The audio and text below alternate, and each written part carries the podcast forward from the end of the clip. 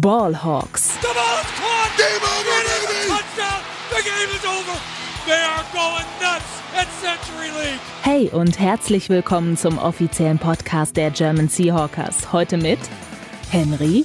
Einen wunderschönen guten Tag und herzlich willkommen zu einer weiteren Folge Ballhawks, dem Podcast der German Seahawkers. Und es ist nicht nur eine Folge wie jede andere, sondern sie ist in zweierlei Hinsicht besonders. Und zwar habe ich vor, kurz vor der Aufgabe gemerkt, dass es jetzt schon Folge 250 tatsächlich ist. Also es geht mit großen Schritten auf die 1000 Folgen zu. Und äh, ich sitze hier gerade mit einem Gläschen Champagner in unserem virtuellen Podcast-Studio. und äh, dann gibt es noch eine zweite Besonderheit heute. Und zwar haben wir einen Neuzugang in unserem Podcast-Team. Und zwar ist das der Janek. Servus, Janek. Moin, schönen guten Tag auch von meiner Seite. Ja, du bist erst seit kurzem auch in der Redaktion der German Seahawkers. Ähm, hast, glaube ich, auch schon einen Artikel, ich glaube sogar auch zur Free Agency geschrieben äh, auf unserer Website und ähm, ja, gibt's jetzt direkt dein Podcast-Debüt. Ich nehme an, du hast Bock und äh, wenn du willst, kannst du auch noch kurz ein paar Worte äh, zu dir verlieren, äh, damit die Leute dich einfach ein bisschen besser noch kennenlernen. Ja, auf jeden Fall. Also danke erstmal, dass ich in dieser Jubiläumsfolge dabei sein darf. Also erstes Mal im Podcast und direkt die 250. Folge. ja, ähm, erstmal zu mir. Ich bin Yannick und wie bin ich überhaupt zu den German Seahawkers gekommen? Ähm, ich bin jetzt schon langjähriger Seahawks-Fan und bin eigentlich so ein bisschen nur auf Social Media hobbymäßig für Football aktiv gewesen. Also auf Twitter ein bisschen was geschrieben und ähm, TikTok-Kanal habe ich nebenbei auch noch, wo ich Football-Videos mache. Und da habe ich einfach mal irgendwann die letzten Wochen einen Tweet gepostet gehabt, wo ich einfach veröffentlicht habe, hey, ich habe Interesse auch mal ein bisschen was zu schreiben in Sachen Redaktion oder generell Artikel. Und da hat sich der Max von den German Seahawkers bei mir gemeldet und hat mir gesagt, ey, bewerb dich einfach mal bei uns und du machst so einen Probeartikel und wir schauen mal, wie es läuft. Das habe ich dann gemacht, habt dann einen Artikel zur Free Agency geschrieben, worum es geht, ähm, welche Spieler man halten sollte, beziehungsweise welche Spieler man abgeben kann. Und habe ich gemacht, kam anscheinend ganz okay an und jetzt bin ich, glaube ich, am Anfang einen relativen Teil jetzt hiervon und mache jetzt auch meine erste Podcast-Folge. Äh, wir waren direkt sold, ähm, kennen uns natürlich aber auch alle, äh, nochmal Shoutout an Max Brenning, schon so ein bisschen über Twitter seit, keine Ahnung, einem halben, dreiviertel Jahr schon, oder? Ja, ich glaube, in der Bubble, da kennt man sich so ein bisschen, ähm, kennt auch andere Seahawks-Accounts und da connectet man halt ein bisschen und ja, also wir sind jetzt keine Fremden, ne? Also wir kennen uns schon ein bisschen länger. genau, ja. Ähm, und was noch ganz wichtig ist und auch einer der Hauptgründe, warum ich mich für deine Rekrutierung eingesetzt habe, du bist Schalke-Fan. ja, ja, das ist ganz wichtig. Wir müssen die Quote bei den German Seahawkers in Sachen Fußball auch ein bisschen blau-weiß hochschrauben, ne? Ja, bevor jetzt einige ausschalten, äh, würde ich sagen.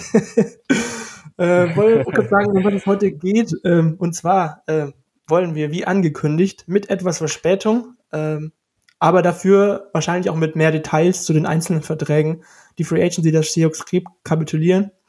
Und äh, ja, ich würde sagen, wir überspringen deshalb unsere äh, News-Section, die wir normal immer haben, denn heute geht es eigentlich ausschließlich um News und gehen direkt ins Thema der Woche, die Free Agency der Seahawks. Competition Wednesday, das Thema der Woche. Genau, ähm, aber kurz bevor wir auf die Free Agency Frenzy der Seahawks eingehen, noch ganz kurz die News ähm, zum Coaching-Staff der Seahawks und zwar ähm, Roy Anderson. Äh, 2021 war das ein der Defensive Back Coach bei den Vikings, wird jetzt Secondary Coach bei den Seahawks und ähm, soll damit so ein bisschen auch den Abgang von Sean Desai äh, mit, mit auffangen, der jetzt Defensive Coordinator bei den Eagles ist. Ähm, ich kannte ihn vorher nicht. Ich nehme an, du auch nicht, oder? Äh, nee, muss ich auch ehrlich gestehen. Ähm, der Name hat mir jetzt nichts gesagt. Ich habe ihn gerade kurz gegoogelt, ein bisschen was dazu. Aber großartig was dazu sagen, glaube ich, können wir jetzt beide, oder das einschätzen oder beurteilen können wir jetzt beide nicht so krass, oder? Nee, ähm, ist generell aber bei den Coaches so, das ist immer so eine Glaskugel, in die man reinschauen muss. Äh, von dem her, ähm, genau, äh, wir gehen jetzt auf die Abgänge ein, auf die Entlassung des Seahawks und auf die Vertragsverlängerung sowie die Zugänge in der Free Agency. Ähm, aber bevor wir das machen, vielleicht noch mal ganz kurz so ein so ein äh, grober Überblick äh, beziehungsweise so eine grobe Einschätzung, wie war unser Gesamteindruck zur Free Agency der Seahawks jetzt bis dato äh, nach jetzt fast genau einer Woche. Äh, letzten Montag ist ja diese Legal Tempering Periode gestartet. Ähm, hat dich irgendwas überrascht oder bist du zufrieden? Äh, was sind so deine Gedanken zum, zum, zur Free Agency der Seahawks bisher? Ja, im Großen und Ganzen bin ich eigentlich schon relativ zufrieden. Ähm, die ganz, ganz großen Namen auf einzelnen Positionen haben wir jetzt vielleicht nicht bekommen. Ähm, ich sage nur Stichwort Javon Hargrave, den sich viele gewünscht haben. ja. ähm, der geht jetzt den haben ja andere Mannschaften bekommen, ne? ja, um Gottes Willen, ey. Aber ich glaube, man erkennt durchaus einen Plan, den wir gleich auch mal genauer thematisieren können in Sachen Defensive Tackle, was das für den Draft bedeutet etc. Ähm, ich finde, wir haben ganz gute Moves gemacht. Ähm, der eine oder andere Name hat mich schon etwas gewundert oder auch die eine oder andere Entlassung. Aber insgesamt bin ich relativ optimistisch und ich sag mal, in dieser ganzen Offseason liegt ja zum ersten Mal seit Jahren der Fokus eh mehr so ein bisschen auf den Draft durch die zwei First-Round-Picks. Ja. Ne? Total.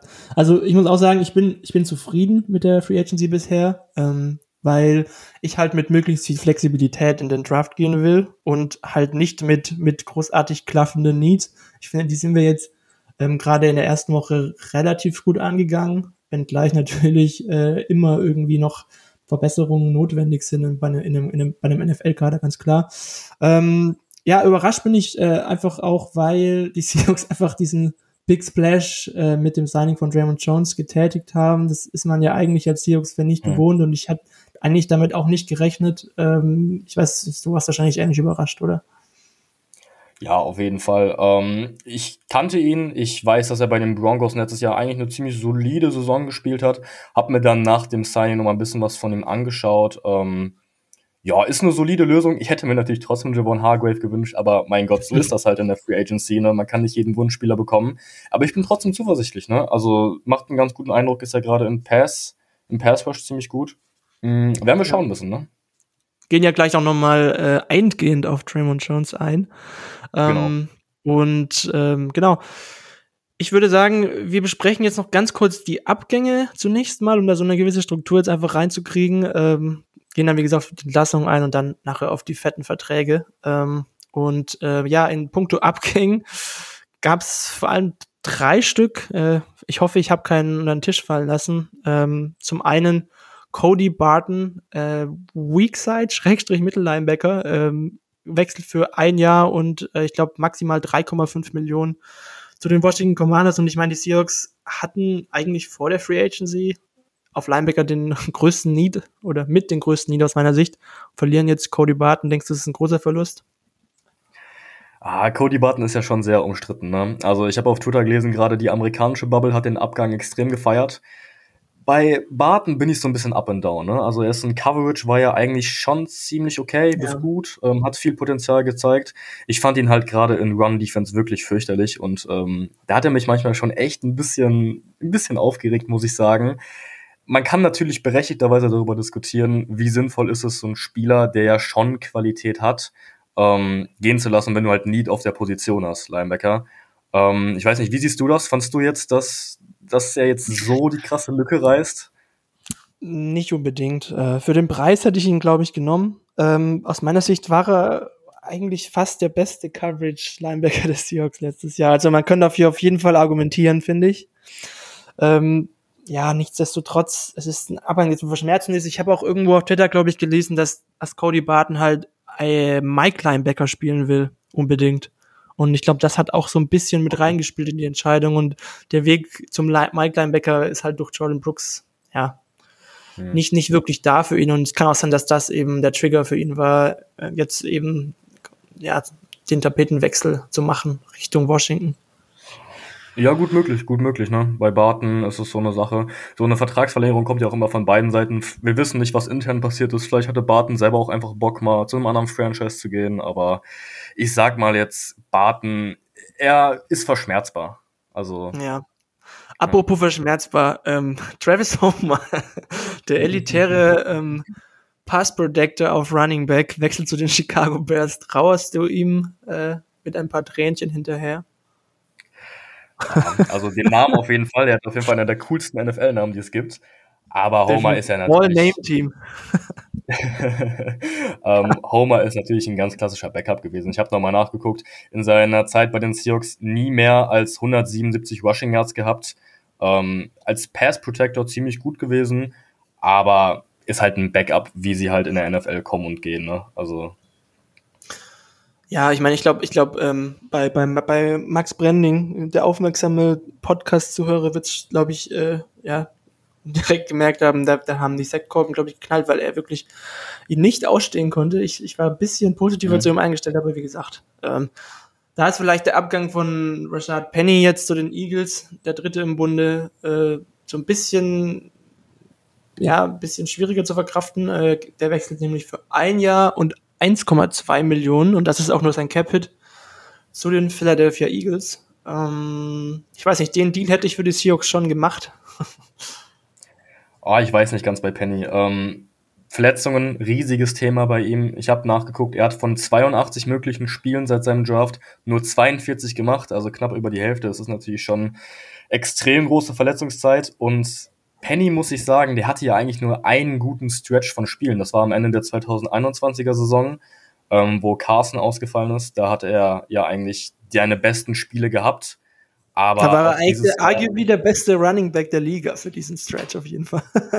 ja, da auf jeden Fall, da auf jeden Fall. Aber ich meine, er war jetzt einige Jahre da und konnte einfach nicht fit bleiben. Und ich meine, GM John Schneider und Pete Carroll haben nicht ohne Grund letztes Jahr in der zweiten Runde mit Kenneth Walker eine Alternative für das Backfield geholt und Walker war ja. dieses Jahr ja wirklich richtig, richtig gut.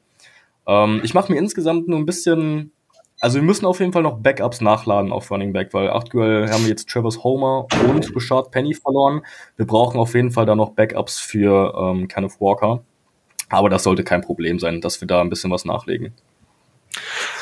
Ja, denke ich auch. Ähm, dann von den Abgängen weg äh, zu den Entlassungen. Das waren vor allem aus skeptischen Gründen eben Entlassungen. Die Seahawks haben einmal Shelby Harris entlassen äh, und damit ungefähr 9 Millionen Dollar an Capspace eingespart. Das ist alles jetzt noch vor der Free Agency passiert. Und es wurde ähm, Defensive Tackle, Schrägstrich Defensive End, also ich nenne ihn jetzt mal Defensive Lineman, Quinton Jefferson entlassen für circa 4 Millionen. Das sind eigentlich auch Moves, die man schon hätte antizipieren können. Bei Harris hat es mich ein bisschen überrascht, ähm, aber ja, ist schon verständlich, denke ich. Jetzt gerade auch mit den Verpflichtungen, wenn man die ansieht. Ja, ja, auf jeden Fall. Auf jeden Fall. Ähm, hat jetzt zusammen, also mit Harris und Jefferson hat man jetzt insgesamt 13 Millionen eingespart. Macht Sinn, beide jetzt eine, ja, okay Saison gehabt. Kann man ungefähr vergleichen, die beiden Saisons. Ähm, ja, also ist in Ordnung. Ich glaube, man muss keinem von beiden großartig hinterher trauern. Ähm, die waren okay, aber langfristig einfach fürs Franchise, glaube ich, jetzt keine großartige Verstärkung, oder? Was meinst du? Ja, ich meine, Shelby Harris, wie gesagt, war halt für mich der beste Free Tag Pass Rusher bei den Sioux, aber man hat da jetzt ja, wie gesagt, eigentlich ja, noch etwas bessere und auch viel jüngere Alternative von dem her. Ähm, hm. Muss man auch mal so sehen, dass man quasi den Capit von Harris jetzt von, ich glaube, 9 Millionen, die man da eingespart hat, den hat man jetzt eigentlich fast eins zu eins umgemünzt auf, ähm, auf Draymond Jones, von dem her. Ja, ja. Äh, und äh, da ist glaub, Jones für mich der klar bessere. Und vielleicht auch der, der etwas bessere Fit für die neue Defense. Aber wie gesagt, da kommen wir gleich noch mal drauf zu sprechen, wenn wir, wenn wir den Vertrag von Jones äh, im Einzelnen aufdröseln. Ähm, ähm, bevor wir das aber machen, äh, gehen wir noch mal kurz auf die Vertragsverlängerung ein, äh, die sie gemacht haben. Also da muss man vielleicht noch dazu sagen, wir, wir kommen jetzt nochmal kurz auf Gino Smith zu sprechen. Das hatten wir jetzt letzte Folge eigentlich schon gemacht. Da waren jetzt aber, glaube ich, noch nicht so viele Details draußen. Deswegen nochmal ganz kurz, um es über, zu überfliegen. Ähm, drei Jahre 105 Millionen, davon aber viele Incentives, also sehr incentive-lastig. Im Grunde ist es ein Dreijahresvertrag mit 25 Millionen pro Jahr, also 75 Millionen Base Salary und dann Incentives von 30 Millionen, die das noch auf 105 äh, bringen könnten. Und hier ist jetzt eben rausgekommen, dass äh, Gino Smith diese Escalator quasi verdient, wenn er quasi dieselben äh, Stats beziehungsweise die Stats aus dem letzten Jahr jeweils noch verbessert in, ich glaube, fünf Kategorien, unter anderem Touchdown-Pässe, Passer-Rating etc. pp. Ähm, wie gesagt, im Grunde ist es aus meiner Sicht ein sehr, sehr teamfreundlicher ähm, Vertrag. Man kommt 2024, äh, wenn man das möchte und das auch noch vor dem, ich glaube, fünften Tag des neuen Liga-Jahres macht, sehr teamfreundlich raus mit einem relativ geringen Ähm, Dead Cap Hit, äh, der Cap Hit nächstes Jahr ist jetzt nur 10 Millionen, dann 2024 stand jetzt 31 und dann 2025 33 Millionen. Aber ist eigentlich ein rundum sehr, sehr guter Vertrag, oder? Ja, auf jeden Fall. Also er ist extrem teamfreundlich und da muss man auch Gino, glaube ich, so ein bisschen ähm, lobend anrechnen, dass er auch seine eigene Situation gut einzuschätzen weiß. Ne? Ich meine, er war jetzt zehn Jahre Backup, hat jetzt sein bestes Karrierejahr gespielt, aber es ist natürlich auch jetzt keine komplette Sicherheit, dass du jetzt sagen kannst, okay, wir gehen jetzt mit Gino safe die nächsten sechs Jahre all in oder so. ähm, und ich finde, das zeigt auch der Vertrag. Ne? Ich glaube, alle Beteiligten ja. wussten, wie sie dieses Jahr einschätzen können. Und gleichzeitig wollte Gino natürlich auch ähm, das erste Mal in seiner Karriere so einen größeren Vertrag unterschreiben und nicht immer nur diese Backup-Verträge. Und ich finde den ja. aus aus allen Perspektiven wirklich richtig gut. Die Seahawks können nach einem Jahr theoretisch, wenn 2023 jetzt katastrophal laufen sollte mit Gino, könnten sie wieder rauskommen. Ich habe gerade nachgeguckt, ich glaube, dann würde man einen, Cap, einen Dead Cap von 17,5 Millionen schlucken. Ja, könnte man noch verkraften. Dazu vielleicht ganz kurz. Ähm, also ich habe ich hab das auch gesehen auf Over the Cap mit diesen 17 Millionen. Das wäre mhm. wohl der Dead Cap Hit. Ähm, aber ich habe mir noch mal ein bisschen schlau gemacht, äh, weil es sind ja grundsätzlich nur, ich glaube, 27 Millionen äh, fully guaranteed. Und das mhm. liegt eben daran, also an dem, was ich gerade schon versucht habe zu erläutern. Ich hoffe, ihr habt es einigermaßen verstanden. Und zwar ist es so, dass an dem fünften Tag des neuen Ligajahres 2024, das müsste dann auch irgendwann Mitte März sein, da wird das Base Salary von Chino Smith voll garantiert. Das sind, glaube ich, um, um die 10 Millionen äh, Dollar. Und wenn man ihn vorher entlässt, dann meine ich, also wenn ich mich jetzt nicht vertue, ähm, aber das macht aus meiner Sicht halt Sinn, wenn man sich die voll, vollen Garantien anschaut, dann müsste man sogar nur mit einem Dead Cap Hit von ungefähr 7 Millionen 2024 rauskommen. Äh, und das wäre natürlich super. Also wenn man gerade beispielsweise dann irgendjemand anderes in den Startlöchern hat äh, und dann so einen geringen Dead Cap Hit hat, ähm, dann, dann wäre das natürlich echt stark. Ja, auf jeden Fall. Also das würde natürlich ja die Perspektive für die Hawks noch ein bisschen mehr ähm, verbessern, wenn Gino denn jetzt 2023 wirklich nicht gut spielen sollte und man ihn entlassen will. Aber ich glaube, da bin ich, ich weiß nicht, wie es bei dir aussieht, ich bin ganz guter Dinge, dass Gino jetzt nicht nur einfach eine One-Season-Wonder-Saison gespielt hat, ja. sondern ja. Ähm, ich glaube, das ist schon etwas, was nachhaltiger sein kann. Und was auch, wir auch mit dem Vertrag an, ja, was wir auch bei diesem Vertrag ansprechen müssen. Ich glaube, der hindert die Seahawks jetzt nicht grundsätzlich daran, einen Quarterback an fünf zu nehmen. Und hat es für dich irgendwas geändert, als dann rauskam, dass wir jetzt, also um zum zweit, zur zweiten Personale kommen, zu kommen, Drew Luck für ein Jahr 4 Millionen Base Salary bis zu 7,5 Millionen verlängern? Macht das für dich einen Unterschied aus, ob wir jetzt an fünf einen Quarterback draften oder nicht? Ja, ich weiß nicht, ich glaube nicht ganz. Ich glaube, sie haben Locke in erster Linie so als Character-Guy geholt. Man hört ja aus Seattle, dass Locke und Gino sich ziemlich gut verstanden haben, dass Locke seine Backup-Rolle sehr gut angenommen hat. Und ich glaube, man hat es auch teilweise am Spielfeldrand gesehen bei den Spielen, dass er wirklich da echt mitgefiebert hat. Ähm, ich kann mich an einige Szenen erinnern, wo er an der Seitenlinie stand und wild gestikuliert hat und es wirklich sehr, sehr gefühlt hat und sehr, sehr dabei war. Hm, ich glaube, er ist halt nicht mehr als ein Character-Guy jetzt. Ne? Und Gut, kann man darüber diskutieren, ob es dann ein Jahr vier Millionen, was siebeneinhalb Millionen werden können. Ja gut, ne? Aber ich glaube wirklich, dass Block einen nicht dran hindert. Ja. Ja, ja. Ja, äh, Drew Lock. Oder was meinst du? ja, nee, ich, ich denke es auch. Also ich meine, äh, im ersten Moment dachte ich, up to 7,5 Millionen klingt jetzt natürlich sehr teuer, ähm, aber ich glaube, diese Intensive, die sind wahrscheinlich Playing Time abhängig oder so und normalerweise wird er halt nicht starten. Deswegen, ja, bin ich mal gespannt, wenn man, wenn man sich die ganzen Quarterback-Verträge angeguckt hat, auch von dieser, von dieser Backup-Riege, die da teilweise unterschrieben wurden, äh, in Miami und KKG, dann ist es noch in Ordnung. Da wird man dann wahrscheinlich mit, bei einem Capit von vier Millionen ungefähr landen, schätze ich jetzt mal bei Drew Luck. Und für mich, wie gesagt, ändert es an der Perspektive jetzt auch nichts, dass wenn man in irgendeinen Quarterback verliebt ist, der dann an fünf da ist, dass man da durchaus einen draften kann und der Vertrag von Gino Smith steht da überhaupt nicht im Weg aus meiner Sicht. Ja, auf jeden Fall. Und ich glaube, man hört ja auch aus Seattle immer wieder, wie wichtig ähm, Carroll und Schneider so der Lockerroom ist und die Atmosphäre im Lockerroom. Und dann ergibt es auch irgendwo Sinn, wenn sie Drew Lock behalten wollen. Also ich bin auf jeden Fall, den Gino-Vertrag mag ich richtig gerne. Drew Lock, ja gut, okay, ne? Ähm, aber ich glaube, daraus können wir evaluieren, dass die Seahawks es sich offen halten möchten, ob man einen Quarterback nimmt. Ähm, ja, und das ist eigentlich positiv, oder nicht? Ja, ich meine, eine weitere Perspektive, die, die man eigentlich so vielleicht nicht, nicht direkt äh, mit, mit berücksichtigt, ist halt, dass man vielleicht auch, auch wenn ich da jetzt nicht unbedingt ein Fan von wäre, falls man einen Quarterback draftet, den quasi redshirtet, also dass man dass man halt nicht möchte, dass wenn dann der Starting Quarterback down geht, dass er dann definitiv sta starten muss. Also dass man sich diese Sicherheit irgendwo auch noch holen möchte und dann sagt, okay, da kannst nur doch noch Drew Luck starten und dann muss man nicht den Rookie im schlimmsten Fall in Woche zwei oder so reinwerfen, wenn der noch nicht bereit ist. Vielleicht ist das auch noch irgendwie so ein Gedankengang, der halt noch äh, ja mit reingespielt hat. Ja, auf jeden Fall. Ansonsten ähm, haben wir noch äh, mehrere Spieler getendert und zwar einmal John Rattigan und, äh, also Linebacker John Rattigan und Cornerback Michael Jackson. Äh, weiß nicht, wer sich noch erinnert, war letztes Jahr weitgehend Starter auf Left Cornerback.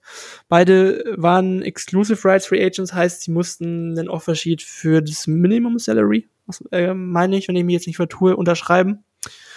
Ähm, ich denke mal, bei beiden ist es ja sinnvoll, No-Brainer und äh, auch ein weiterer No-Brainer für mich, äh, dass man Ryan Neal anscheinend einen Second-Round-Tender gegeben hat. Das wurde jetzt aber noch nicht offiziell bestätigt, steht aber schon so auf Over the Cap. Hätte dann ein Cap-Hit von 2,6 Millionen und ich meine, das sind eigentlich alles Moves, die ja verständlich sind und gerade bei Ryan Neal freut mich. Ja, auf jeden Fall mich auch. Ähm, ich fand Ryan Neal letztes Jahr ziemlich gut. Ist ja da reinrotiert nach der Jamal Adams Verletzung. Ich hätte es auch okay gefunden, wenn wir ihn direkt vielleicht verlängert hätten. Aber diesen Move ähm, kritisiere ich nicht. Also finde ich auch vollkommen okay. Ja. Dann hätten wir das abgefrühstückt und äh, kommen dann jetzt endlich zu den Seahawks, die jetzt in der ersten und zweiten Welle der, der Free Agency ja ungewöhnlich aktiv waren.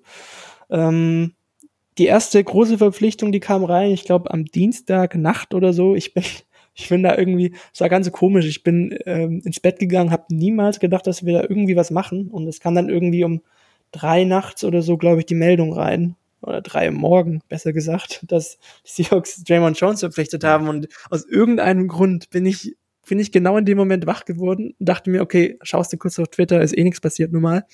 Und dann kam das eben, dann kam diese Meldung von Schäfter und Rappaport und Co., dass die Seahawks tatsächlich eben dieses Big Splashy Signing gemacht haben. Ich weiß nicht, du hast wahrscheinlich aus deinem nächsten Morgen mitbekommen, oder?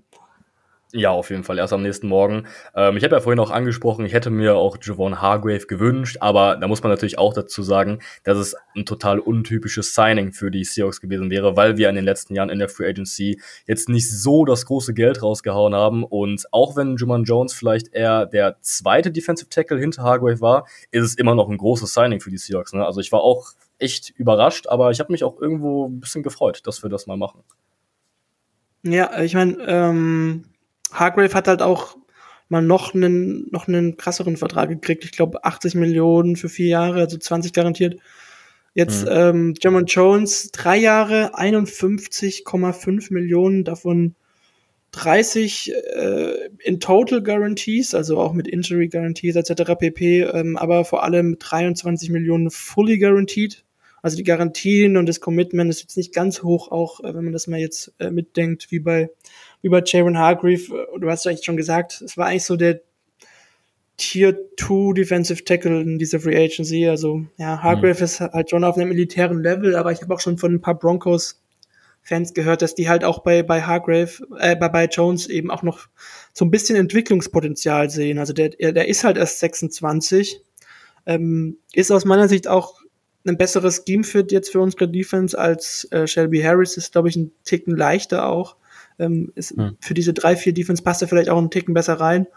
Ähm, ich kann noch kurz auf die Cap-Hits vielleicht eingehen. 10 äh, Millionen 2023, 18 Millionen 2024 und eben 23 Millionen 2024. Genau. Ähm, hm. Aber ja, ich finde den Vertrag in Ordnung. Vielleicht ist es ein bisschen viel, aber man muss auch dazu sagen, wenn man halt in der ersten Welle der Free Agency den Signing macht, dann tendiert man schon öfters mal dazu, dass, dass man ein bisschen überbezahlt. Ja, auf jeden Fall. Also für unsere Verhältnisse ist es auf jeden Fall ein teurerer Vertrag, aber man muss ja auch ansprechen, dass es schon ein Need ist. Also die gesamte D-Line ist ja schon irgendwie eine Baustelle bei den Seahawks. Und ähm, kurz vielleicht noch ihn als Spielertypen, du hast schon ein bisschen angesprochen. Ähm, er ist mehr der Pass-Rusher. Er hatte letztes Jahr 6,5 ja. Sacks, was schon für einen Defensive Tackle ordentlich ist, würde ich sagen. Bisschen Schwächen noch in Run-Defense. Da kann man jetzt berechtigt dabei kritisieren. Gut, die Run-Defense des Seahawks war letztes Jahr nicht allzu gut. Aber wir haben natürlich auch Need auf Pass Rush. Und ja, also ich finde das Signing eigentlich insgesamt ziemlich solide. Vielleicht ein kleines bisschen teuer, aber wie du schon ja. richtig angesprochen hast, in der ersten Welle musst du manchmal auch ein bisschen was investieren. Wir wissen nicht, ob die Seahawks überhaupt bei Hargrave dabei waren. Vielleicht haben sie ihn nicht bekommen und wollten dann eben unbedingt auf diesen Second-Tier Defensive Tackle gehen. Aber da können wir nur darüber spekulieren. Ich finde das Signing insgesamt eigentlich gut. Ja, ich meine, es ist ein junger Defensive Tackle, der, ich glaube, die Sext höchste Pass Rush Win Rate 2022 hatte unter allen Defensive Tackles, hat eine zehnprozentige Pressure Rate, äh, von dem her hat dazu noch Potenzial, sich weiterzuentwickeln. Ähm, ich ich finde es gut, dass man, dass man jetzt mal ein bisschen mehr Geld hier ausgegeben hat, flexibler, wie gesagt, auch in den Draft gehen kann. Ähm, vielleicht noch kurz zu den, zu den Vertragsdetails. Ähm, man könnte realistischerweise erst 2025 eigentlich rauskommen. Da würde man dann äh, einen relativ geringen Dead Cap Hit haben. Ähm, 2024, da würde man, glaube ich, nur so vier fünf Millionen einsparen, hätte halt einen relativ hohen Dead Cap Hit. Von dem her, das ist mit den Garantien ja immer ein bisschen schwierig zu überblicken, aber eigentlich ist es, also zumindest hat zum Beispiel auch äh, Jason OTC, dieser Cap-Guru, eben gemeint, es ist eigentlich basically ein Zweijahresvertrag und die Seahawks werden dem nicht äh, mit dieser mit diesem 23 Millionen Cap 2024 spielen wahrscheinlich. Also es wird dann entweder auf eine Extension oder ein Restructure oder halt einen Cut rauslaufen. Das ist eigentlich recht unwahrscheinlich, mhm. dass er dann mit diesem 23 Millionen Cap Hit eben spielt. Aber wie gesagt, es kommt auch alles noch drauf an, ähm, wie er eben äh, jetzt performt im nächsten Jahr. Ähm, was ich jetzt hier auch noch gesehen habe bei dem Vertrag ist halt, dass man den auch, wenn man den jetzt 2024 bis zum fünften Tag des Ligajahres, wie, wie gesagt, wieder äh, entlässt, dann würde man auch, glaube ich, mit einem bisschen geringeren äh, Dead Cap entkommen sozusagen. Und dann wäre es auch realistisch, der 2024 schon zu entlassen, was jetzt wahrscheinlich nicht wünschenswert wäre. Aber, aber da würden auch seine Garantien dann halt, äh, sein Base Salary würde da garantiert werden eben. Aber wie gesagt, rundum, das glaube ich äh, größte oder biggest Signing der Seahawks seit 2012, wo man Sidney Rice äh, fünf Jahre 41 Millionen gegeben hat. Ja, auf jeden Fall ähm, interessant zu sehen, dass man da jetzt auch so ein bisschen anderen Weg einschlägt. Und um das vielleicht abzuschließen, ich finde, dafür, dass er noch recht jung ist, ist es ja im Prinzip, wie du gesagt hast, ein Zwei-Jahres-Vertrag und das ist vollkommen okay. Ja, apropos Zwei-Jahresvertrag, äh, das nächste Signing, das dann äh, publik wurde, ist, ist ein Rückkehrer, Jaran Reed, für zwei Jahre mit Incentives wohl maximal 10,8 Millionen Dollar. Da gibt's jetzt zum jetzigen Zeitpunkt, also wir nehmen jetzt Sonntagabend auf, noch keine Vertragsdetails leider. Ähm, also da können wir auch zum Capit wenig sagen. Ähm, was macht diese News mit dir? Ja, also man stockt halt ein bisschen den Defensive Tackle Room auf, man schafft da ein bisschen Breite. Wir haben ja auch zwei Defensive Tackles entlassen. Ähm, ja, ähm, ist halt natürlich nicht auf einem Level wie Jimon Jones. Also wir haben jetzt hier keine zwei direkten Starter verpflichtet, ähm, also wegen Jaron Reed. Aber ja, gut, ne? Ähm, man wollte ein bisschen Tiefe haben. Kann man natürlich jetzt Fragezeichen stellen, wie was bedeutet das für den Draft? Also da waren die mhm. Seahawks ja auch durchaus in einigen Mock-Drafts so ausgerichtet, dass man da einen Jalen Carter potenziell nehmen könnte. Ich bin da jetzt schon, also ich glaube da gerade nicht ganz dran, dass man Jalen Carter nimmt, wenn man da jetzt schon zwei Ressourcen reingesteckt hat, gerade auch mit dem teuren Vertrag für Jones. Ähm, ich weiß nicht, was sagst du? Glaubst du, Jalen Carter Seahawks ist noch realistisch?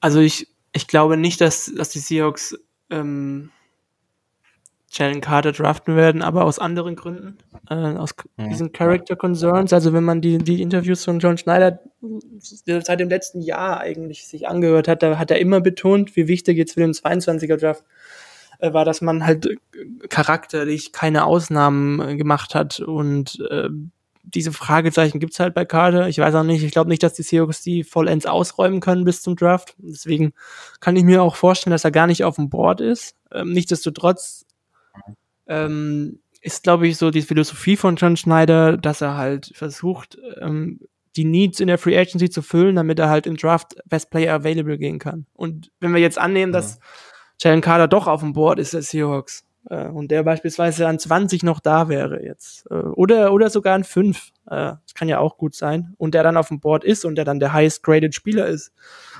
dann kann es natürlich auch sein, dass, also das würde mich dann überhaupt nicht überraschen, wenn man dann Carter geht. Ähm, äh, ich glaube halt nicht, dass das dann irgendwie, nur weil man jetzt noch noch einen zweiten Spieler mit Jaron Reed verpflichtet, dass man dann äh, sich, sich das verbaut, diesen Weg. Deswegen, ja. Äh, denke ich, mhm. kommt es eher darauf an, ob man ihm, wie gesagt, aus charakterlichen Gründen auf dem Board hat oder nicht. Ja. ja, das ist natürlich immer wieder ein bisschen dieser Konflikt mit ähm, sportlicher Perspektive und eben Charakter und Off-Field-Issues. Carter ist natürlich, ich glaube, wir wollen jetzt nicht zu viel sportlich auf ihn eingehen, das machen wir, glaube ich, noch ein bisschen in der Zukunft. Ähm, ja. Carter ist ein Elite-Prospect. Ne? Also der ist ja. einen kleinen Hinweis vielleicht, was meine Draft-Analyse angeht. Der war auf meinem Big Board, ist der aktuell die Nummer eins, weil er wirklich überragend gut war im College. Aber wie du schon völlig richtig gesagt hast, die Seahawks legen auf Charakter extrem viel Wert und deswegen würde ich auch Stand jetzt tippen, dass Defensive Tackle bei uns im Draft an fünf erstmal keine Option ist. Ich meine, die Seahawks legen, glaube ich, jetzt, äh, also wer meine, nehmen sie, sie, sie legen jetzt mehr Wert auf, auf Charakter. Ich glaube, sie haben halt früher da Ausnahmen gemacht, wo sie sich halt verbrannt haben. Also wenn man jetzt äh, über Malik mit Dowell beispielsweise spricht, ich glaube, das kann, mhm. könnte schon dazu geführt haben, dass halt John Schneider und das Front Office so ein bisschen ihre Philosophie da äh, ja geschiftet haben. Von dem her bin ich gespannt. Äh, natürlich unbestrittenes Talent ist, ist natürlich da. Ähm, ja. Jo, äh, dann würde ich sagen, gehen wir zum nächsten Signing über. Äh, und zwar haben die Seahawks einen Center bzw. Guard, aber John Schneider hatte mit wohl eigentlich schon gesagt, dass es wird, wird auf Center spielen bzw. competen.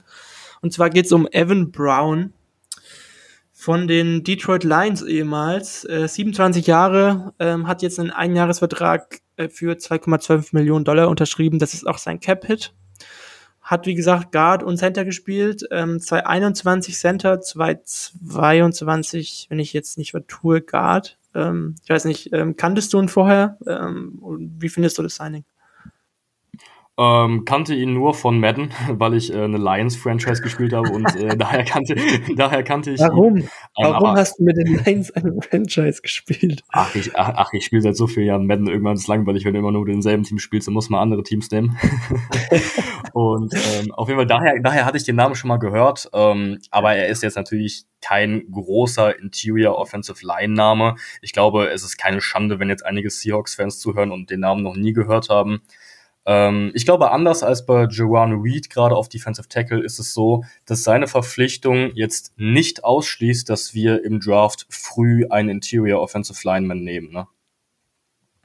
Ja, Oder also würde ich jetzt auch, auch so ein bisschen als Draft Hedge verbuchen, wenn gleich ähm, Evan Brown auf Center eigentlich sehr gut ausgesehen hat 2021, wenn man jetzt sich die ähm, PFF-Grades anschaut. Ähm, da war er ein überdurchschnittlicher Passblocker und auch ein solider Runblocker. Also für mich, wenn er da auf diesem Niveau performt, eigentlich ein Upgrade zu Austin Blythe und das halt billiger. Ja. Ähm, ich habe äh, irgendwo auch gesehen, vor der Free Agency hatte, es gibt ja immer diese Contract Projections, da hatte PFF den weitaus höher, ich glaube im hohen einstelligen Bereich, äh, was das Durchschnittsgehalt angeht und ja, ähm, ich glaube, das könnte ein, ein underrated Signing sein, das natürlich nichts ausschließt, wie gesagt, im Draft. Und das ist natürlich, wie gesagt, das habe ich am Anfang schon gesagt, äh, genau die richtige Strategie aus meiner Sicht, dass man halt nicht mit einem riesigen Center jetzt in den Draft geht und sich dann gezwungen fühlt, äh, irgendwie Ende Runde eins oder Anfang Runde zwei definitiv ähm, äh, einen Center oder einen Guard zu picken, von dem her. Bin ich ein großer Fan von dem Signing. Mhm. Ähm, former undrafted Free Agent, ähm, war der vierjährige Starter im College, habe ich noch äh, irgendwo gelesen. Äh, und mhm. ja, hat sich eigentlich jetzt so seit 2021, da hat er richtig angefangen äh, zu starten dann bei den Lions, gut entwickelt. wurde 2022 dann auf Guard geschoben, was eigentlich so nicht, nicht, nicht sein natürlicher Spot ist, weil er im College halt äh, nur auf Center gespielt hat. Ähm, von dem her, ja, gefällt mir das Signing. Ähm, ich habe, äh, wie gesagt, mir auch noch so ein paar Analysen von so ein paar anderen, die ihn halt so besser kannten, so ein bisschen durchgelesen und äh, die meinten halt, dass er halt sehr gute Stärke hat, eine sehr gute Technik, ähm, dafür aber vielleicht nicht der athletischste Center äh, auf dem Planeten ist, ähm, ja. aber definitiv das Zeug hat, in der NFL zu starten und das jetzt nicht auf einem äh, Replacement-Level. Ja, hat natürlich auch insgesamt in einer ziemlich guten Offensive Line in Detroit, in Detroit gespielt. Ähm, muss natürlich immer dazu sagen, die O-Line agiert ja als Kollektiv. Aber ja, ich kann mir da voll zustimmen. Ich finde ein Jahr, zweieinhalb Millionen knapp Finde ich vollkommen okay. Ist 27 jetzt auch nicht mega alt und man hält sich trotzdem die Option weiter offen. Ich sag mal Ende Runde 1, vielleicht Anfang Runde 2, ähm, Interior Offensive Line zu gehen. Und ja, gutes Signing, bin ich auch zufrieden mit. Und vor allem hast du dann noch mehr, also ich glaube halt nicht, dass man ihn cutten wird. Also das kann ich mir nicht vorstellen, weil er halt diese Flexibilität hat, dass man ihn auch ja. auf, auf Guard spielen lassen kann. Ähm, selbst wenn man mhm. dann irgendwie was ja vielleicht irgendwie der, der Best Case wäre, wenn man jetzt beispielsweise seinen Center der Zukunft im Draft findet, der dann überdurchschnittlich gut spielt, äh, dann ist das natürlich wünschenswerter, sage ich jetzt mal, als, als irgendwie einen Spieler auf einem Einjahresvertrag zu haben, als wenn du jetzt einen billigen Rookie auf einem Vierjahresvertrag hast. Von dem her, ähm, ja, ist ein gutes Signing, denke ich. Ähm, und ja, ist so ein bisschen, wie spiegelt so ein bisschen die ganze Strategie oder Herangehensweise des Seahawks für mich wieder in dieser Free Agency. Ähm, ja. Ansonsten, äh, Linebacker ist ja eher nie schlechthin bei den Seahawks gerade. Ähm, ja. Da wurde vermeldet, dass wir Devin Bush von den Pittsburgh Steelers, äh, ehemals äh, ein Top 10 Pick, ich glaube, das Steelers, ja. Steelers sind damals für ihn hochgetradet für, ich weiß gar nicht wie viel, aber sie hatten no, sehr viel von, von ihm gehalten. Mhm. Ähm, war da damals, glaube ich, mit Roquan Smith so der Top-Linebacker-Prospect. Ähm, was ich mir so direkt dachte, ist, äh, ich musste an, an diese 2013er First-Round-Klasse denken und die Seahawks hatten, glaube ich, vor zwei, drei Jahren mal, ähm, ich glaube, die halbe Draft-Klasse, so ein bisschen Reclamation Project von Pete Carroll, äh, von gescheiterten First-Roundern, die Pete Carroll dann äh, eben bei den Seahawks aufgenommen hat, äh, hat mich so ein bisschen daran ja. erinnert. Ähm, ich weiß nicht, was, was denkst du zu dem Signing? Ja, also Bush natürlich ähm, schon enttäuschend gewesen bei den Steelers, gerade für die Höhe seines Picks.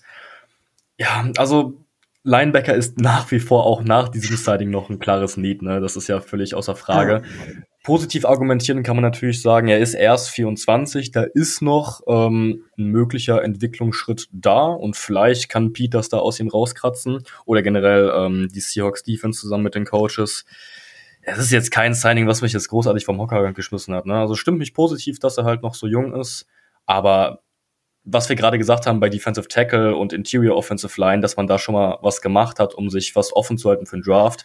Ich glaube, wir müssen schon im Draft noch irgendwie zweite, dritte Runde auf Linebacker gehen, ne? weil also mit dem jetzigen Linebacker Room, gerade wo wir auch ähm, einen Linebacker entlassen und einen getendert haben, da müssen wir schon noch was nachlegen, weil Devin Bush alleine ist es, glaube ich, nicht die Antwort. Keine Sorge, Bobby Wagner kommt bestimmt noch äh, und der ja, schreibt für ein Jahr und, und sechs Millionen oder so. Wagner war letztes Jahr immer noch richtig gut, ne? Trotz seines Alters.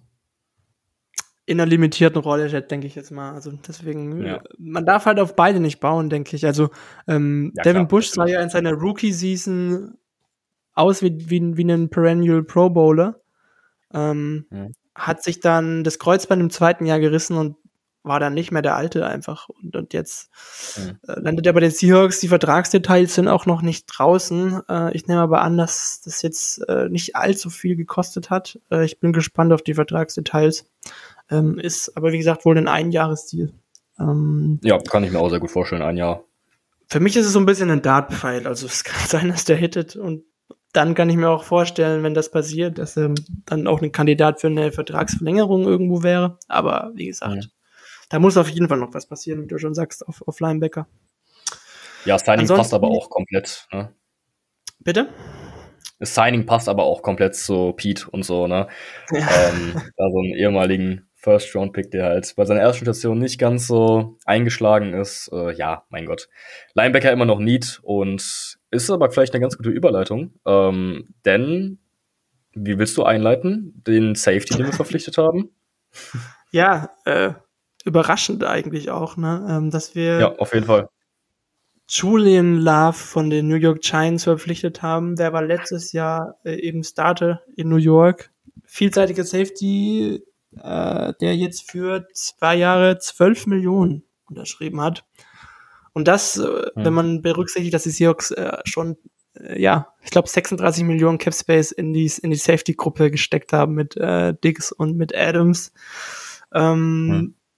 Da fragt man sich, was bedeutet das für die, für die Zukunft des Safety Rooms der Seahawks, dass man sich jetzt äh, Love geholt hat und vorab vielleicht, wie gesagt, ist ein sehr guter Spieler gewesen, sagen wir mal, ein guter Spieler gewesen bei den Giants, der auch äh, guter Starter war äh, und jetzt eben zu den Seahawks wechselt. Ähm, ich weiß nicht, was, was denkst du? Ähm, was ich gerade mit der Überleitung meinte, mit Linebacker auf Safety, meine Vermutung ah, ist jetzt nicht ah, komplett meine eigene. ist jetzt nicht komplett meine eigene. ähm, was man auch ein bisschen auf Social Media liest, könnte sein, wenn Jamal Adams wiederkommt, dass man den vielleicht auf Linebacker schiebt. Ne? Also wäre, glaube ich, wirklich eine Option. Man hat ja eh schon immer gesagt, es gibt ja so viele auch schon vorher Memes über Adams, wo er in Coverage nicht ganz so gut aussah und dass er aber halt gerade bei Blitzes oder auch gegen den Run aber eigentlich ziemlich gut war. Also wir wissen es noch nicht, aber ich könnte mir stand jetzt vorstellen, dass man das vielleicht macht und dass man dann eben mit Dix und äh, Julian Love vielleicht das neue Safety Duo bilden will ich glaube, wovon, wovon man schon ausgehen kann, dass dann im Draft eher kein Safety kommt, ähm, weil Love halt auch flexibel ist. Ne? Er hat auch viel Nickel gespielt, also bedeutet halt eher so im Slot als dritter Safety. Ähm, ist ziemlich gut gewesen bei den Giants, ne? Also eigentlich ja. eine deutliche Verstärkung.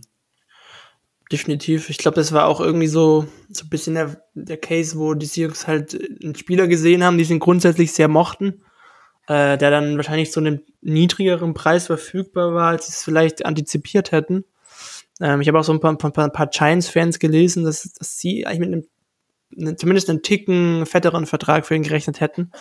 Äh, und sie dann halt einfach gesagt haben, okay, äh, ist guter Spieler. Äh, dann auch interessant, dass es für zwei Jahre ist. Ähm, für mich schließt es auch wiederum nicht aus, äh, dass man im Draft vielleicht noch aktiv wird, weil da gab es ja direkt dann so die Stimmen auf Twitter, äh, wird man, äh, wird man sich schon diese Offseason von Jamal Adams oder Contradicts trennen? Das glaube ich tatsächlich nicht, wenn man sich die Vertragssituation anschaut. Ähm, aber Love hat jetzt halt einen Zweijahresvertrag unterschrieben und ähm, also ich kann mir gut vorstellen oder ich halte es für relativ wahrscheinlich, dass man sich zumindest von einem der beiden, also entweder Dix oder von Adams trennt. Wenn man jetzt noch auf Safety gehen mhm. würde im Draft und ich meine, wenn man jetzt Love nicht geholt hätte, dann hätte man im Draft eigentlich eher so perspektivisch noch einen relativ großen Safety Need für 2024 gehabt. Einfach aus diesen ja. Cap-technischen Gründen, glaube ich. Deswegen ähm, kann ich mir gut vorstellen, dass, dass, dass man sich so ein bisschen äh, schon so drauf einstellt äh, für ein, für ein Safety Room ähm, nach, nach Diggs und nach Jamal Adams bei den Seahawks. Ähm, und von dem her bin ich eigentlich auch ja. Fan von dem Signing. Und ist ja auch eigentlich wieder lobend, ne, dass man da schon langfristig denkt.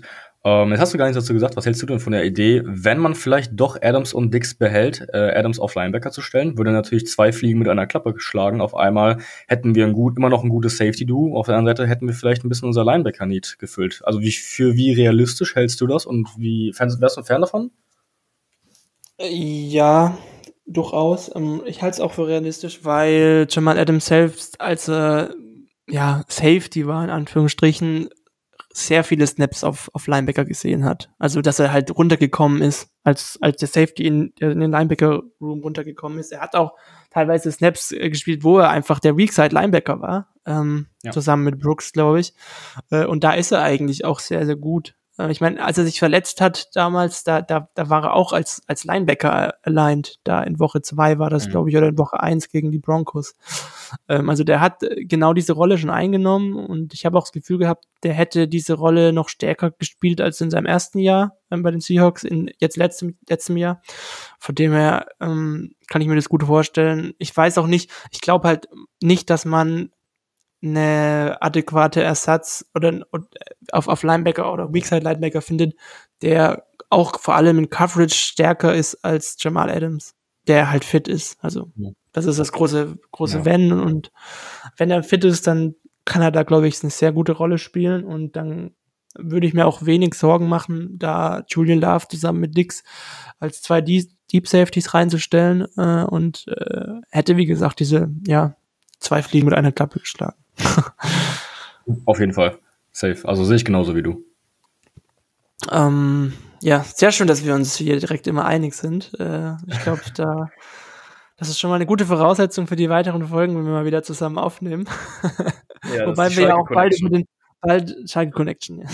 Das ist der Folgentitel für mich. Schalke Connection. nee, Spaß. Ähm, wir werden ja auch bald noch über den Draft diskutieren und da gibt es ja bestimmt auch die eine oder andere Differenz zwischen uns, was man vielleicht mit dem fünften Pick anstellt. Ja, ja. ähm, das wird auf jeden Fall eine Differenz.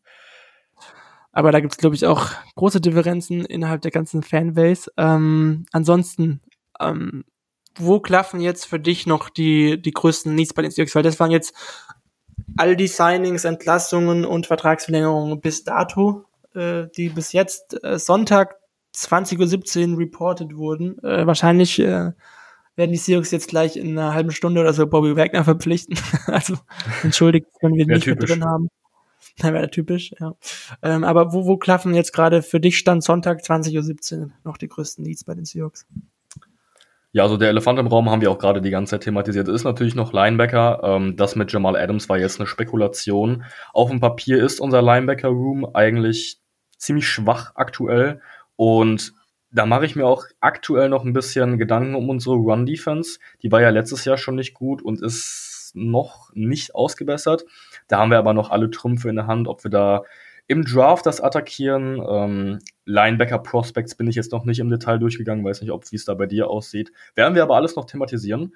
Und äh, Linebacker würde ich auf jeden Fall sagen, aber auch klar Pass Rush und Edge. Wir haben ja gerade über zwei Defensive Tackle gesprochen. Äh, ich glaube, die Moves zeigen, dass wir viel gerade für einen Edge Rusher auf 5 äh, vielleicht vorbereiten können. Ja. Da müssen wir noch definitiv. nachlegen. Ähm, unser bester Pass Rusher letztes Jahr war ja Nwosu. Ähm, der ist ja aber eher Outside Linebacker, ne? Ähm, aber vielleicht, dass wir so einen klassischen, klassischen Defensive End nehmen, weißt du? Als Edge. Ja, das ist für mich aber dann schon fast wieder, ähm, also in dieser 3-4 ist das halt für mich so ein ja. 20, 280 Pounder. Also das ist dann für mich Jamon Jones eigentlich, also auf Defensive End und dieser klassische Outside-Linebacker ja. ist dann eher halt ein Wosu, Daryl Taylor, ja. äh, man hat ja, noch genau. Boje Mafe. Also man hat da schon einen guten jungen Kern, aber ich meine, wenn man dann jetzt noch äh, irgendwie Will Anderson reindroppen würde, sage ich jetzt mal. Ja, klar. Äh, musst du eigentlich machen, um, ähm, wenn du keinen der Ja, auf jeden Fall. Weil du musst ja im Draft auch nach Talent draften äh, und da ist Will Anderson einfach ein generational Talent und wenn du eine Chance hast, den zu bekommen, dann kannst du, da musst du ein bisschen ungeachtet von dem draften, was du sonst hast. Und ich meine, okay, Nvoso war gut letztes Jahr, aber ein Daryl Taylor oder Boye Mafe waren solide bis okay, aber wenn du Chance auf Will Anderson hast, da musst du ihn, glaube ich, auf jeden Fall nehmen. Und das ist da auf jeden Fall auch meine Devise. Abgesehen von Edge würde ich auch immer noch Interior Offensive Line sagen, auch wenn Evan Brown mhm. da jetzt flexibel ist. Ähm, einfach so ein bisschen bisschen noch mal jünger, jünger mit reinbringen. Ich meine, Evan Brown ist 27 und klar kann er Guard und Center spielen, aber wenn er eine Position spielt, brauchen wir noch ein bisschen was auf der jeweils anderen Position. Und da sind wir, glaube ich, noch nicht ganz so gut aufgestellt. Ähm, ja, gehst du damit, Interior Offensive Line? Ja, kann ich mir, kann ich mir durchaus auch vorstellen, aber da würde ich fast lieber dann im Draft irgendwie einen in den mittleren Runden picken. Also, also das, ja, ja würde ich auch sagen nicht so ein krasser Need. Äh, für mich auch Linebacker vor allem. Und natürlich Running Back. Also, ich weiß gar nicht, wie man da gerade neben Ken Roster, Ken, Ken Walker im Roster hat. Äh, mhm. Keine Ahnung, wer, wer das ist, äh, aber äh, wird schon werden, äh, denke ich. Ich weiß nicht, DJ Dallas vielleicht noch als zweiter äh, Running Back, keine Ahnung. Ähm, ja, eventuell, ja, eventuell noch Wide Receiver, aber das ist eigentlich tendenziell auch was mit dem Draft, weil da sehe ich halt keine großartigen Verstärkungen jetzt in der Free Agency. Ich meine, die Klasse, diese, Free Agency Wide Receiver Klasse war schon echt mies und äh, da würde man höchstens einen Wide Receiver 5 oder so finden. Weiß ich nicht, ob das was wird. Ähm, ansonsten, ja, ist man, äh, stand jetzt aus meiner Sicht, wie gesagt, ganz gut gesettet. Ähm, ganz kurz vielleicht noch, äh, ich habe es vorher noch mal geguckt, ähm, verbleibender Cap Space, also over the Cap hat die Seahawks bei jetzt 17 Millionen an äh, Brutto Cap Space, also irgendwas ungefähr noch, äh, ja, weiß ich nicht, äh, 7 bis 10 Millionen abziehen für Rookies etc. pp. Ähm, und dann fehlen da aber bei Over the Cap auch noch die Signings von True Luck, sind nochmal 4 Millionen. Ähm, mhm. Julian Love könnten so ein Capit von 4 Millionen wiederum sein. Ähm, Sharon Reed, 3, 4 Millionen nochmal. Devin Bush, weiß ich nicht. Also ich glaube, man hat jetzt auch gar nicht mehr großartig ähm, den Spielraum, um großartig noch irgendwie was zu machen. Also wer jetzt noch irgendwelche Big Splashes äh, erwartet aller, wir ähm, wir nehmen jetzt oder Beckham unter Vertrag oder so, da müssten wir, glaube ich, irgendwie schon fast ähm, Restrukturierungen vornehmen, falls man diese Verträge nicht krass backloadet. Was ist, glaube ich, nicht äh, irgendwie jetzt ähm, die Herangehensweise unseres Front Office ist. Ähm, von dem her, ja, denke ich, äh, waren wir jetzt sehr aktiv in, den ersten, in, der ersten Free Agency Woche und ich glaube halt nicht, dass jetzt noch großartig was passiert. Also es werden jetzt eher so ich glaube, so Minimumverträge werden oder leicht drüber, äh, wenn es jetzt noch Neuzugänge bei den Seahawks gibt, abseits des Draft. Ja, also ich denke, es wird vor allem was für die Kaderbreite passieren. Ich kann mir gut vorstellen, dass wir vielleicht noch ein Backup Running Back irgendwie sein. Ähm, gibt ja durchaus Gerüchte für Ezekiel Elliott. Ähm, ja, also ja, so insgesamt, insge insgesamt Moves für die Kaderbreite, denke ich. Ähm, ganz kurz, was du gerade gesagt hast, korrigier mich bitte, wenn ich falsch liege. Aber ich hatte im Kopf, dass ähm, beim Cap Space die Rookie-Verträge immer schon mit eingerechnet sind. Weil es gibt ja im Draft feste Verträge für verschiedene Draft-Positionen. Ähm, wie gesagt, korrigiere mich, wenn ich falsch liege, aber ich hatte das so im Kopf, dass von den 17 Millionen, die wir aktuell haben, da die Rookies nicht noch mit abgerechnet werden müssen. Oder liege ich da falsch? Ähm, also ich meine, dass es bei Over the Cap halt äh, brutto angegeben wird. Ähm, bei den Steelers ist es halt das Problem, dass sie halt zwei hohe Picks haben. Dann noch den Second-Round-Pick. Also du musst die Rookie-Verträge, also es wird ja bei 51 Spielern dieser Cut-Off gemacht und der liegt da meistens um den Minimum, äh, um die Minimum-Verträge herum, irgendwie bei 750.000 oder so. Du musst du halt die Cap-Hits dieser, dieser Erstrunden-Picks äh, nehmen und davon diese 750.000 abziehen und dann hast du den zusätzlichen Cap-Hit der, der, der Rookie-Picks. Mhm. Ähm, das ist dann ab Runde 3, 4 kaum mehr relevant, aber dadurch, dass wir halt einen fünften ja, Pick klar. haben, wo der, wo der Capit, glaube ich, bei auch nochmal so 5 Millionen oder so liegt, ähm, zusätzlich, ähm, halt doch nochmal anders als in den letzten Jahren jetzt. Danke äh, nochmal Richtung Denver an der Stelle ich weiß nicht, ich frage mich auch, wann wir irgendwie mal eine Folge jetzt haben, langsam, wo wir nicht mehr auf die Broncos äh, zu sprechen kommen. Mal gucken. Bin gespannt. Aber wir mussten uns 2022 eine ganze Offseason lang äh, aus Denver Schüsse anhören und äh, wie sehr sie uns doch gefliest haben. Da müssen sie mindestens diese Offseason mal ein bisschen ein paar Sprüche ertragen, ne? Ja, die werden ja jetzt auch den Ball pounden äh, mit ihren ganzen Verpflichtungen, die sie getätigt haben. Die, die werden so laufen. die werden unter werden in der Traumoffensive agieren. ja. Gut. Dann äh, würde ich sagen, war das doch ein sehr rundes Debüt für dich hier am, im Podcast-Studio, im virtuellen. Ähm, und äh, ja, ich denke mal, wir werden dich auch bestimmt äh, jetzt dann für die Draft-Folgen in den kommenden Wochen nochmal hören. Da bist du ja auch noch viel stärker drin als ich beispielsweise. Das glaube ich, du und Tobi sind so, ich glaube, unsere Draft-Gurus irgendwie, ähm, die sich äh, die, die, die den Tape-Grind an den Tag legen wie keine anderen bei uns in der Redaktion, oder? Ja, man muss, man muss zu meiner Verteidigung sagen, ich bin ja aktuell Student in den Semesterferien, deswegen habe ich auch Zeit, viel ähm, Tape zu gucken. Ähm, so viel kann ich vorwegnehmen. Ich bin ja bei uns ein bisschen verantwortlich für die Defensive Backs.